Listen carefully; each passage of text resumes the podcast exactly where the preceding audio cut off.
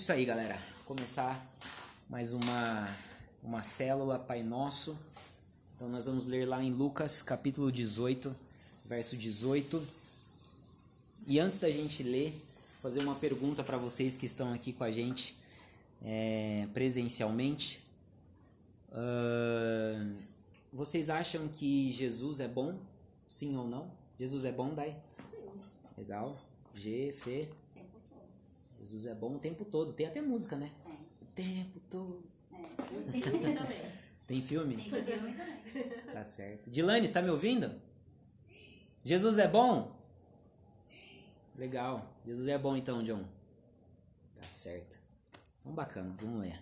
Vamos ler aí Lucas capítulo 18, verso 18. Um, Para eu não ler, lê a sua versão aí, Dai. 18, Isso, 18. O moço rico. isso. Certo líder judeu perguntou a Jesus: Bom mestre, o que devo fazer para conseguir a vida eterna? Jesus respondeu: Por que você me chama de bom? Só Deus é bom e mais ninguém. Legal. Então, vamos ler até aqui, para começar pelo menos. Então, a primeira pergunta aqui, já que surge dentro do nosso preconceito, é que Jesus é bom. Com certeza, Jesus é bom.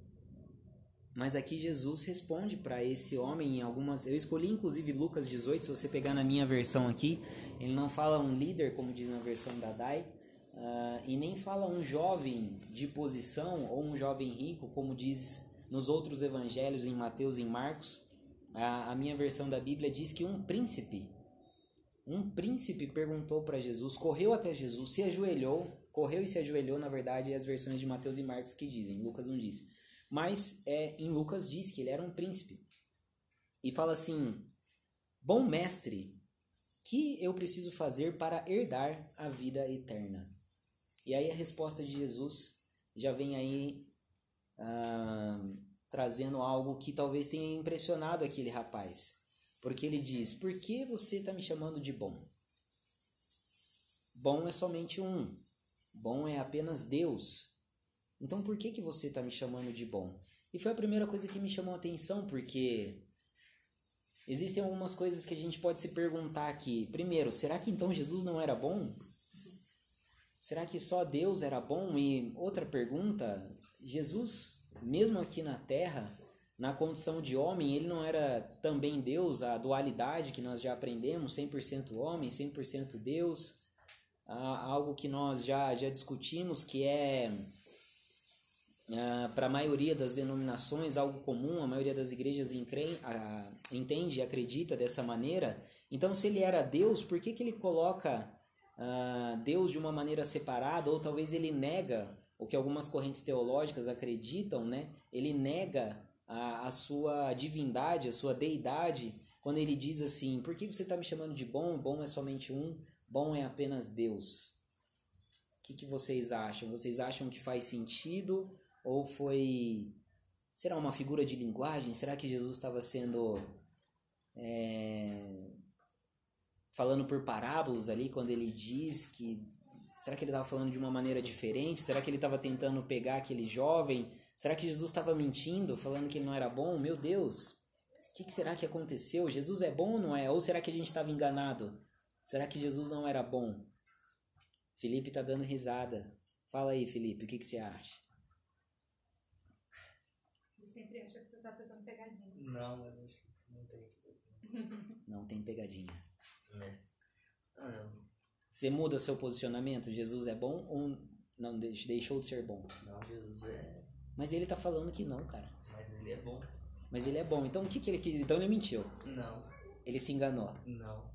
Não. Tá- Tava querendo, na minha visão, confrontar a fé talvez da pessoa que me procurava, porque aqui pergunta, chama ele de bom mestre e ele fala que ele que ele não é bom, bom é Deus, porque talvez ali ele está se revelando não como Deus, mas para ver a fé.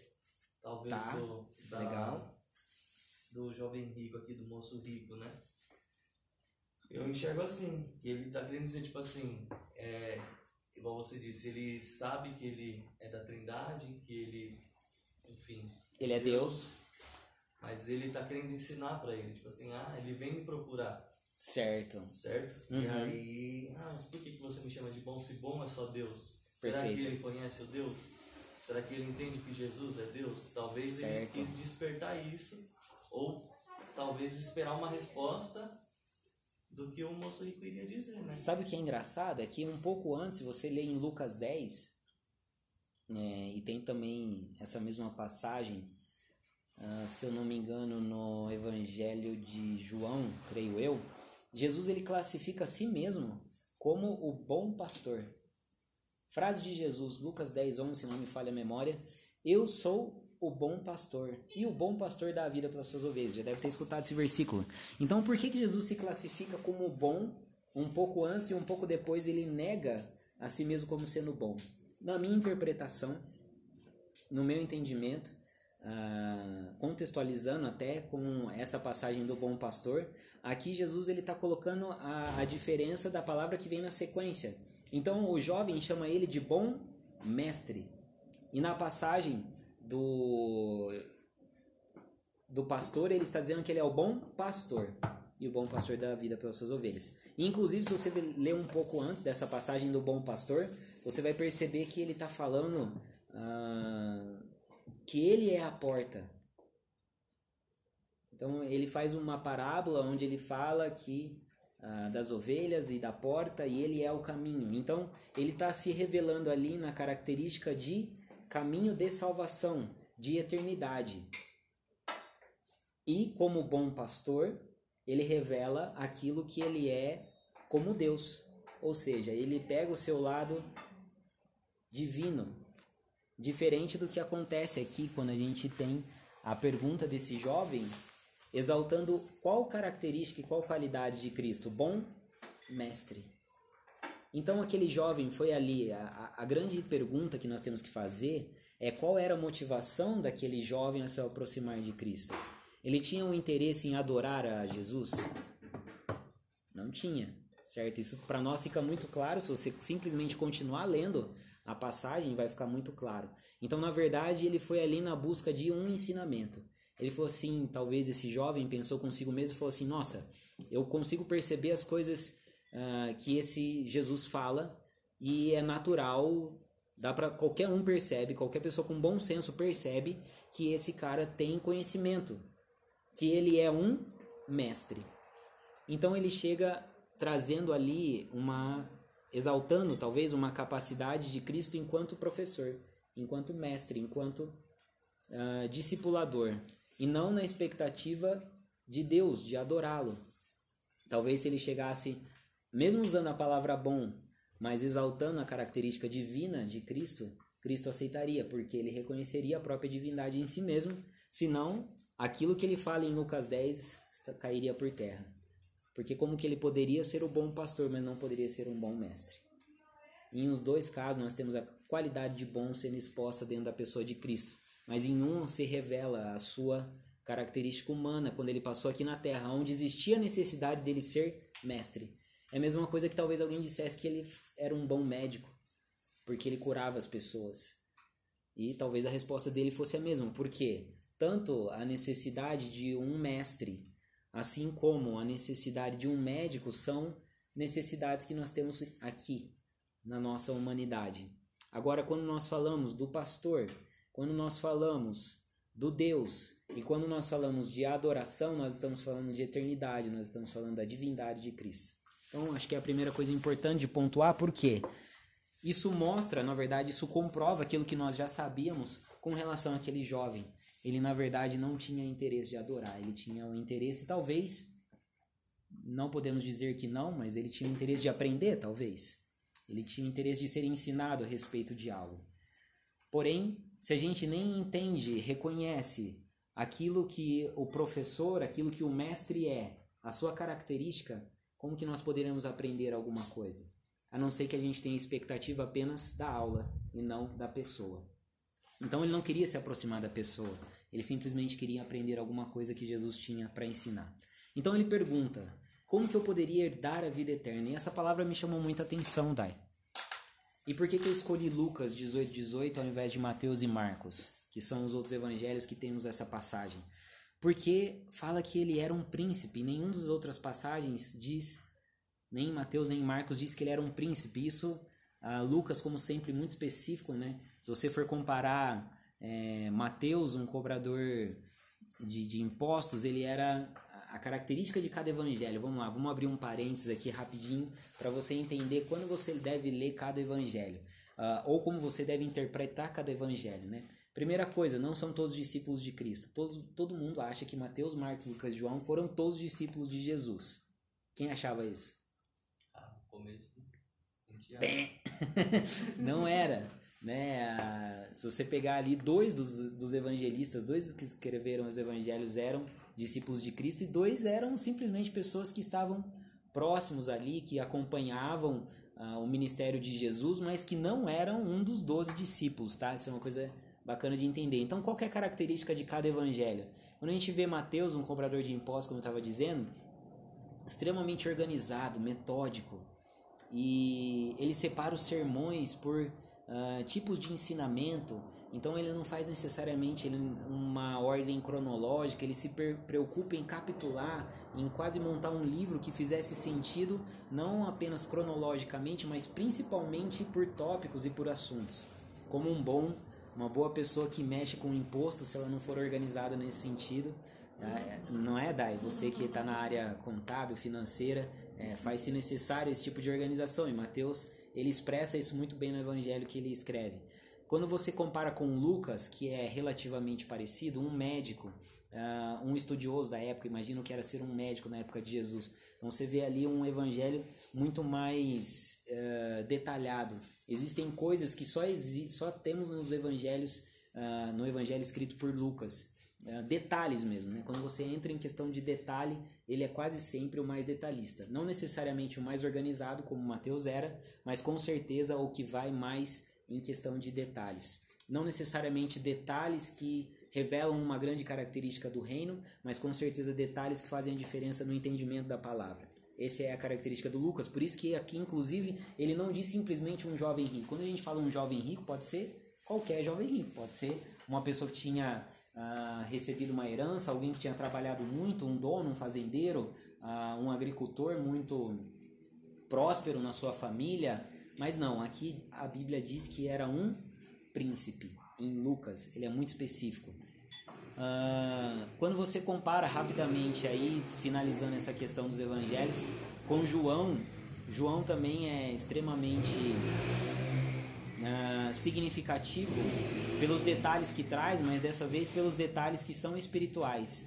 Porque João é um dos quatro evangelistas que também era discípulo de Cristo. E ainda mais, ah, um discípulo que era considerado como o amado. Então ele tinha essa característica de ter o entendimento. Talvez a grande característica de João, que você não vai ver em Mateus, Marcos e Lucas, é que ele conseguia trazer entendimento de coisas que os outros não entendiam, que para os outros era muito complexa. É até por isso que a gente recomenda para alguém que vai começar a ler a Bíblia, comece por João, porque é espiritualmente o que é mais significativo, o que traz mais entendimento da pessoa de Jesus na sua essência. Então, espiritualmente ele é muito forte, se comparado com os outros. E daí você fala, pô, Davi, e aonde que entra Marcos nessa história? Se você comparar, eu disse que Lucas era o mais detalhista, até por isso que é o maior dos evangelhos, é o que tem mais capítulos, e Marcos é o menorzinho. Porque, na verdade, eu não sei se você sabe qual foi escrito primeiro. Mas Marcos é o que foi escrito primeiro. A gente acha que é Mateus só porque ele vem antes de Marcos. Mas, na verdade, o que foi escrito e divulgado e amplificado primeiro é o evangelho de Marcos. E ele é o menorzinho de todos. Eu não sei se você para para entender qual que é o significado de todos. E de todos ali, comparando Mateus, ah, um discípulo conhecido, João, um discípulo conhecido, Lucas, não só escritor do Evangelho de Lucas, mas também escritor de Atos, de, de outro livro da Bíblia e muito conhecido do meio cristão da, da igreja primitiva, de Paulo, entre outros. Então, quem é Marcos? É até um, um negócio um pouco misterioso essa pessoa de Marcos, quem foi que escreveu. Mas, na verdade, Marcos ali, a sensação que nós temos é que ele foi escrito realmente, o evangelho foi escrito da maneira mais rápida possível, que aquilo fosse impresso o mais rápido possível, divulgado na verdade, né? não impresso, mas divulgado o mais rápido possível para que as pessoas pudessem ter acesso o mais rápido possível. Então, não à toa nós temos aqui dentro de Lucas o mais detalhista, o único que classifica esse jovem rico como um príncipe. E daí a grande pergunta que nós temos é por que nós associamos a história do jovem rico apenas com dinheiro? E nós achamos que ali está falando apenas de dinheiro. Mas na verdade nós precisamos entender, quando nós pensamos em príncipe, e quando ele faz a seguinte pergunta, John, para Jesus: Como eu faço para herdar? Porque na verdade, o que, que um príncipe quando a gente para de pensar, quando a gente deixa de pensar que era apenas um jovem rico e começa a entender que na verdade era um príncipe, o que é que o príncipe tinha a perder? A principal coisa que o príncipe tinha para perder era dinheiro? Não. Se vocês acham que não, então o que era que ele tinha para perder? O status, ok? Poder. Poder, É, acho que. Poder, status, que mais? Sabe a principal coisa que eu acho que um príncipe perde com esse processo e é o motivo do questionamento dele? É o reino. Porque se ele era um príncipe, ele, com a morte do rei, naturalmente, seguindo a lógica, ele herdaria o reino. E se ele tem o reino, ele tem o quê? Status. Ele tem poder? Tem poder. Ele tem riqueza? Tem riqueza, tem dinheiro. Ele tem tudo isso. Mas quem não tem o reino, não tem nada disso. Então ele chega e faz uma pergunta para Jesus, e para nós pode parecer algo simples e que a gente deixa passar. E confesso que lendo Mateus e Marcos tantas outras vezes essa passagem, eu deixei passar. Que ele pergunta como nós podemos herdar a vida eterna. Porque na verdade ele, enquanto príncipe, sabia o que ele perderia com a morte dele. Tudo isso que a gente falou. Além da riqueza, que era a única coisa que a gente entendia quando nós não líamos como príncipe, quando nós líamos como jovem rico, além disso ele perde também o reino, o status, o poder e junto a riqueza. Então, quando nós lemos lá no final, e eu nem vou ler aqui para não estender muito, mas quando nós lemos lá no final que ele fica triste, quando Jesus vira para ele e fala assim: Bom, só te falta uma coisa. Vai, vende tudo que você tem e dá para os pobres. A gente acha que é simplesmente o dinheiro e a gente entende que isso não, talvez não seja para nós. Fala, Davi, eu não sou uma pessoa tão ligada assim no dinheiro. Sabe, é... até foi uma coisa engraçada que o pastor falou, né? Uh, durante o culto no domingo. Ele falou assim: tem alguém que é milionário aqui no nosso meio? Tem alguém que ganhou na loteria, recebeu uma herança muito grande e, cara, é, é milionário, bilionário, não sei. Tá, vai nas festinhas aí do, do, do Bill Gates, sei lá, os caras ricos aí hoje em dia, Elon Musk, né? Os caras aí que tem muita grana. Será que nós temos alguém no nosso meio? Não, mas é porque essa passagem ela não diz respeito apenas a dinheiro. Na verdade, ela diz respeito a tudo aquilo que nós valorizamos que toma o lugar de Deus. É que invariavelmente o dinheiro ele vai entrar nessa perspectiva de uma maneira muito forte. Porque é algo que mexe com a cabeça das pessoas. Mas eu resolvi trazer Lucas, eu resolvi falar de um príncipe, eu resolvi falar de alguém que questiona como herdar a vida eterna, porque na verdade nós temos que parar para pensar e nos colocar no lugar desse jovem rico e entender aquilo que nós consideramos como riqueza que toma o lugar da presença de Cristo. Então, se hoje o status que nós atingimos dentro do nosso serviço, por exemplo, se Deus virasse para nós e falasse assim: Olha, Abre mão disso. Entrega isso porque eu tenho o desejo que você me sirva e isso vai atrapalhar para que você realmente cumpra a obra que eu destinei para você. Fala, pô, Davi, eu curto meu emprego, eu não sou tão ligado no dinheiro, mas nossa, eu fiz bons amigos lá, a minha carreira se desenvolveu lá, eu gosto do meu emprego. Ou talvez outra pessoa, daí diria assim, não, não sou ligado nessa questão de carreira profissional, eu sei que Deus me deu um emprego e eu sei que um dia, uh, se eu não tiver, Deus vai me dar outro.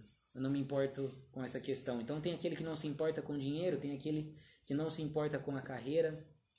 Mas vamos tornar esse negócio um pouco mais sério, um pouco mais complicado?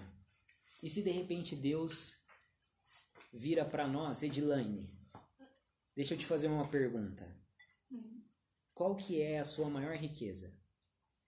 Filho. Seu filho. Eu tinha certeza que você ia responder isso, porque eu, primeiro, te conheço e segundo, concordo com você. E daí, de repente, se Deus vira para nós e fala assim: abre mão disso. É o Moisés, né? Exatamente. A gente não precisa nem dizer que isso seja uma coisa absurda, porque dentro da própria Bíblia nós temos a história de Moisés, aonde Deus pede para ele Isaac. Então a gente para para pensar que isso talvez, por mais que seja uma coisa um, tran- um tanto complicada, estranha, distante, ah, talvez inimaginável de Deus fazer, mas porém temos um exemplo real dentro da Bíblia, dentro da palavra, onde Deus pede exatamente isso para Moisés. Então, a... de- Moisés, desculpa. Felipe me deu um toque aqui. Pode falar alto, mano, não tem problema. Vai pro podcast essa, não não é Moisés, é Abraão. Ainda- pegadinha. Tá vendo? A culpa é da Eva. Abraão, pe- é, Abraão recebe essa, essa missão de Deus de que ele entregasse Isaac. Isaac eu acertei, né? Eu não falei errado, não, né? Eu tava falando Isaac, filho de Moisés, olha só. Deus do céu. Mas a gente para pra pensar que na verdade isso talvez não seja tão absurdo, porque é algo real que existe ali dentro da própria Bíblia, dentro da própria palavra. Então eu acho que a grande questão não é interpretar apenas a particularidade do jovem rico como algo exclusivamente financeiro. É porque as coisas que são, e nós temos falado isso já, como o próprio pastor disse, há alguns domingos na nossa igreja, nós temos entrado nesses assuntos que envolvem aquilo que tem preço, aquilo que tem valor. Eu mesmo preguei a respeito dessa questão. E são coisas que realmente mexem conosco, né? Mas o que, que será que tem tomado, o que, que será que tem sido mais importante para nós do que a presença, do que estar com Deus e fazer a vontade de Deus? Eu dei o exemplo do emprego, eu dei o exemplo talvez daquilo que nós amamos enquanto pessoas, família. Será o nosso ministério na igreja? Nossa, mas que coisa estranha. Será que Deus pode nos pedir para abrir mão do nosso ministério para realizar uma outra situação? Com certeza. Se Deus enxerga em nós um amor maior pelo ministério do que aquilo, do que a própria pessoa de Deus, e daqui talvez mais amor pelo ministério e por exercer bem a obra do que amar as pessoas. Existem pessoas que, olha só que coisa maluca, no desenvolvimento do ministério, envolvidas com a obra dentro da igreja, elas se sentem tão compelidas a fazer aquilo da melhor maneira que ela pode fazer, que elas atropelam as pessoas para fazer aquilo. E ao invés, as coisas se invertem, porque ao invés dela fazer bem a obra, porque isso é importante para que gere um impacto na vida das pessoas, a obra e o ministério vira mais importante do que as pessoas. E é um negócio que na verdade corrompe e é uma falta de amor a Deus, aos princípios de Deus, mas nesse caso é principalmente uma falta de amor pelas pessoas. Então o que que Jesus, qual que é a resposta de Jesus para aquele jovem? Ele disse coisas que ele já sabia. Então você não vai adulterar, você não vai matar. E daí aquele príncipe diz: Eu tenho observado todas essas coisas. Eu tenho feito todas essas coisas. Então ele traz à tona aquilo que era a maior dificuldade de um príncipe. Abre mão de tudo aquilo que representa o teu futuro. Eu acho que talvez até para um príncipe mais difícil do que dizer para ele vender as suas posses é dizer segue-me. Porque quando ele fala isso para um príncipe, aí sim realmente ele está abrindo mão do reino. Porque qual que talvez é o significado de um dinheiro para um cara que tem muito dinheiro? Né? A gente vê esses caras, na verdade, se esforçando para tentar suprir uma necessidade da própria alma, e você vê eles doando a rodo, assim, milhões e milhões de dólares para tentar dizer que existe algo na alma deles que está não valorizando o dinheiro mais do que as pessoas. Mas a verdade é que quando uma pessoa, Felipão, tem tanta grana, mas tanta grana mesmo, até mais importante do que abrir mão do dinheiro é o seguir. É por isso que Jesus aqui ele coloca duas condições para esse príncipe, para esse jovem. Não só abra mão do dinheiro, mas também me siga. E daí quando ele fala isso, o que dói no coração desse jovem não é apenas o dinheiro, porque a Bíblia fala que ele era um jovem de muitas posses. Então ele abre mão do poder, ele abre mão dos seus súditos, ele abre mão do seu reino. E daí a grande pergunta que fica para nós, o grande ensinamento que nós temos que ter para as nossas vidas é o seguinte: o que é o nosso reino? O que são as nossas posses? O que nós temos construído ao longo da nossa vida? Seja em termos financeiros, mas de novo, extrapolando isso e não ficando preso naquilo que é apenas uma questão monetária. Porque senão você vai virar para mim, talvez vai falar assim: Davi, de novo, eu não tenho problema com isso. Eu não tenho problema de amar o dinheiro mais mas talvez você tenha problema de amar certas coisas mais do que pessoas ou mais do que a Deus. E aí você construiu o seu reino em volta disso. E daí você está talvez se perguntando para Jesus: Jesus, como que eu posso herdar a vida eterna? Abre mão. Abre mão daquilo que você construiu e daquilo que talvez você valorizou mais do que a Deus. Porque na verdade Deus não quer nos maltratar e fazer com que a gente perca aquilo que a gente conquistou. Ele simplesmente quer que a gente tenha no nosso coração um amor por Ele e pelas pessoas que supera o amor pelas coisas, pelas conquistas, pelas posses. E às vezes o amar mais, no, ou melhor, se importar mais, deixar que aquilo te domine, não é nem só a questão de de perder os bens, mas às uhum. vezes é também uma preocupação em algo que você não tem, não tem como pagar. Né? Às vezes a gente, o dinheiro ele tira a nossa paz é, no sentido de não ter mesmo, e aquilo acaba também sendo o senhor, né, do, da, da situação. Eu falo isso por mim, tá, gente? Sim. é algo que, assim, tava tirando a minha paz numa situação lá que eu que o Davi falou assim, nossa, Deus ele já fez tanta coisa na nossa vida, né? Isso daí não, não é nada, né? É, sempre quando a gente achava que, que não ia ter solução, é, Deus movia a situação e algo acontecia, né? E eu tava me preocupando por uma coisa assim, que eu falei assim, gente, não tinha necessidade. Uma coisa não, vou falar assim que ah, não, não tem importância, é uma, uma situação, mas estava tirando a minha paz a ponto assim, de eu ficar estressada e não conseguir, às vezes, me concentrar em ficar no momento tranquilo com a minha família. O reino construído aqui, o reino que você construiu, se chama preocupação. Exatamente. A preocupação tomou o lugar de Deus, da fé em Deus, e de uma certa maneira você fica tão preocupado com as coisas que isso não só te afeta no teu relacionamento com Deus, mas isso também te afeta no teu relacionamento com as pessoas. Porque daí você tá tão preocupado em resolver uma situação que a tua fé em Deus desaparece e ao mesmo tempo você começa a maltratar as pessoas de graça. Porque você tá preocupado demais com aquilo.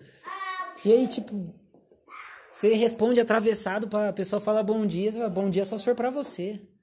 Eu tenho meus problemas, eu tenho minhas preocupações, não é bom não. Bom é Deus, né? Nem da sua Bíblia. assim, bom dia só se for para você. Até a gente para de ajudar as pessoas, né? Porque aí a pessoa vem falar um problema, você fala, mas você não sabe o que eu tô passando, então nem fala nada que isso aí nem é problema.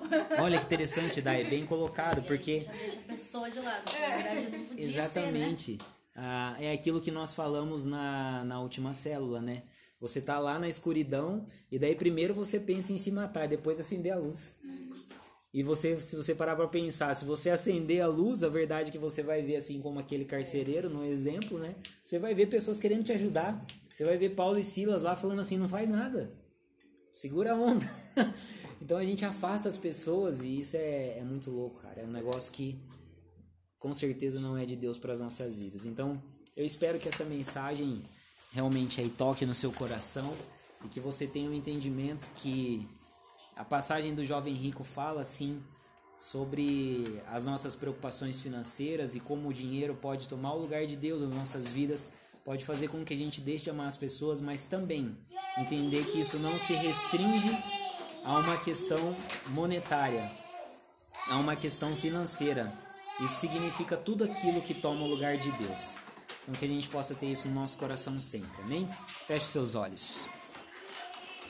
Aleluia, vamos orar. Jesus, nós te agradecemos pelo entendimento da tua palavra e por entender que o Senhor tem preparado para nós, Deus, algo que supera as nossas dificuldades. Que nós possamos verdadeiramente no nosso coração ter a compreensão, o entendimento, Pai, que a tua palavra é perfeita e o teu amor pelas nossas vidas é inesgotável, Jesus. Que nós possamos entender que não existe nada nas nossas vidas, Pai, nos nossos corações que possa tomar o lugar da fé que nós precisamos, podemos ter em Ti, Jesus, e do amor que nós precisamos e devemos demonstrar ao Senhor e às pessoas, Pai. Porque talvez nós sejamos bons observadores da palavra, da lei, e nós, assim como aquele jovem, não temos nos corrompido. Talvez aparentemente por fora, mas a verdade é que a grande demonstração da nossa não corrupção, da nossa do nosso afastamento do pecado, Pai, é quando nós verdadeiramente nos entregamos ao amor ao Senhor, acima de todas as coisas, e, amor, e o amor às pessoas, Pai, assim como nós amamos a nós mesmos.